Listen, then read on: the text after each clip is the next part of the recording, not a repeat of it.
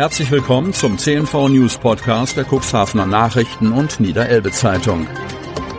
In einer täglichen Zusammenfassung erhalten Sie von Montag bis Samstag die wichtigsten Nachrichten in einem kompakten Format von sechs bis acht Minuten Länge.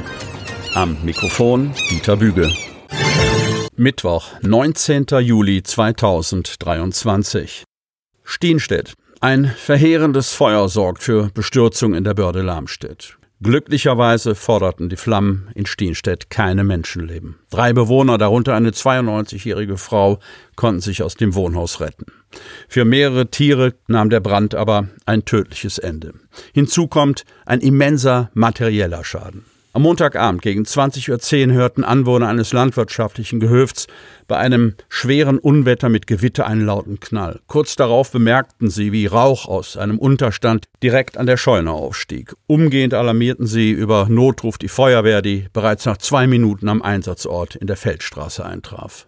Noch während der Erkundung durch Einsatzleiter Benjamin Neumann schlugen die Flammen bereits aus dem Dach einer mit Heu und Stroh gefüllten Scheune, in der auch mehrere Kühe untergebracht waren. Sofort wurde Großalarm ausgerufen. Zwölf Feuerwehren, der Rettungsdienst und mehrere Polizeikräfte eilten zum Einsatzort. Die Bewohner konnten sich unverletzt aus dem Wohnhaus retten. Sie wurden von der Feuerwehr betreut, während der Löschangriff begann. Schnell fraß sich das Feuer durch das gelagerte Heu und Stroh. Nach Eintreffen weiterer Feuerwehren wurde der größte Teil der Rinder aus den Stallungen von den Feuerwehrkräften unter schwerem Atemschutz ins Freie gerettet. Für fünf Tiere kam jede Hilfe zu spät. Sie verendeten in ihrem Stall. Für andere Tiere kam die Rettung gerade noch rechtzeitig. Drei verschüttete Kälber konnten noch gerettet werden. Unglaublicherweise überlebten alle drei Tiere. Ein großer Löschangriff von allen Seiten auf das große landwirtschaftliche Gebäude begann und ging bis in den Dienstagvormittag. Immer mehr Einsatzkräfte wurden alarmiert und rückten zum Einsatzort an. Insgesamt waren 251 Einsatzkräfte, darunter 62 Atemschutzgeräteträger im Einsatz. Und während des Einsatzes wurde mit einem Bagger ein Teil der Stallungen, die direkt an das Wohnhaus grenzten, abgerissen, um den Brand besser bekämpfen zu können. Mit großen Traktoren wurde das abgerissene Brandgut zum Osterfeuerplatz gefahren und dort weiter abgelöscht. Das Wohnhaus konnte durch Riegelstellung gehalten werden. Damit die geretteten Rinder nicht weglaufen konnten, wurden sie mit vielen Einsatzkräften eingekesselt. Schirmmeister Christopher Krien von der Feuerwehrtechnischen Zentrale Kadenberge lieferte im Laufe der Nacht reichlich Atemschutzflaschen nach. Die Löscharbeiten gingen bis in den Dienstagmorgen. Danach wurde eine Brandwache gestellt. Immer wieder musste an mehreren Stellen des Gebäudes nachgelöscht werden. Die Einsatzstelle sollte erst im Laufe des Nachmittags geräumt werden. Laut Einsatzleiter Neumann besteht die Vermutung, dass ein Blitz in die Stallungen eingeschlagen hatte. Die Polizei nahm die Ermittlungen zur genauen Brandursache auf. Der entstandene Sachschaden wird von der Polizei auf mindestens 250.000 Euro geschätzt. Herr Mohrer Zementpacker zerstört. Herr Mohr. Die Vermisstensuche hat ein überraschendes Ende gefunden. Nach Darstellung der Polizei sind Teile der Ende März in Hermoor entwendeten und mannshohen Bronzefigur Zementpacker in einem Bremer Recyclingbetrieb wieder aufgetaucht. Die Polizei ermittelt jetzt wegen des Verdachts der Hehlerei gegen einen Verantwortlichen eines Unternehmens aus Schwanewede. Der Fall hatte Ende März auch überregional für Schlagzeilen gesorgt.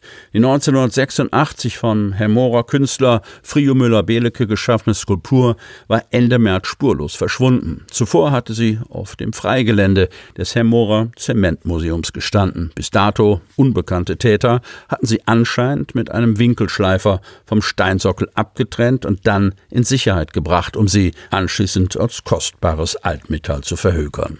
Doch wie die Polizei am Dienstag mitteilte, hat es mit der Weiterverwertung der Skulptur für die Tatverdächtigen nicht problemlos geklappt. Bereits kurze Zeit nach dem Diebstahl des Kunstwerks tauchten erste Metallstücke auf dem Gelände eines Bremer Recyclinghofes auf. Einem der dort tätigen Mitarbeiter kam die Sache nicht geheuer vor und er informierte die Polizei, die vorerst die Ermittlungen angesichts der Beweislage abschließen konnte.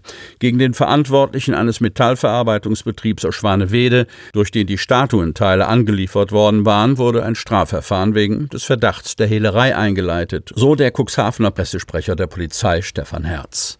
Die sichergestellten Teile des Kunstwerks würden nach einer Freigabe durch die Staatsanwaltschaft Stade dann an die Samtgemeinde Hemmoor übergeben. Der Zementpacker war eines der prägenden Elemente des Zementmuseums, das an die Geschichte Hemmoors und die Bedeutung der Produktion des Werkes Portland Cement erinnerte, das auch für den Weltmarkt produzierte, bevor in den 80er Jahren die Schließung und der Abriss erfolgten.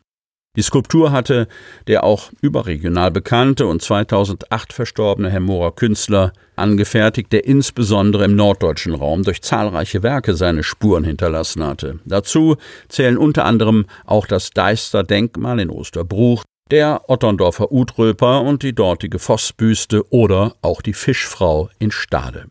Eines seiner Werke ist übrigens auch das Deichbauerdenkmal am Otterndorfer Deich. Eine der drei Figuren war vor 13 Jahren ebenfalls von Dieben gestohlen worden und blieb verschwunden. Dank einer erhaltenen Gussform konnte das Trio jedoch wieder vervollständigt werden.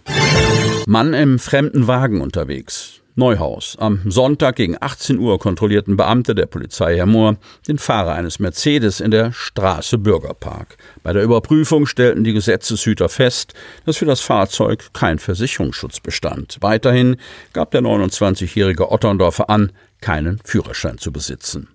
Der Mann war nicht Halter des Fahrzeuges, sodass die Beamten die Ermittlungen mit einer Halterbefragung fortsetzten. Dabei stellte sich heraus, dass der Otterndorfer die Zündschlüssel des Fahrzeugs von einer Bekannten widerrechtlich an sich genommen hatte.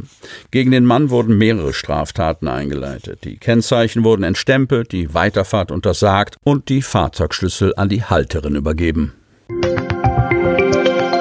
Sie hörten den Podcast der CNV Medien. Redaktionsleitung Ulrich Rode. Produktion Win Marketing. Agentur für Audioproduktion und WhatsApp Marketing.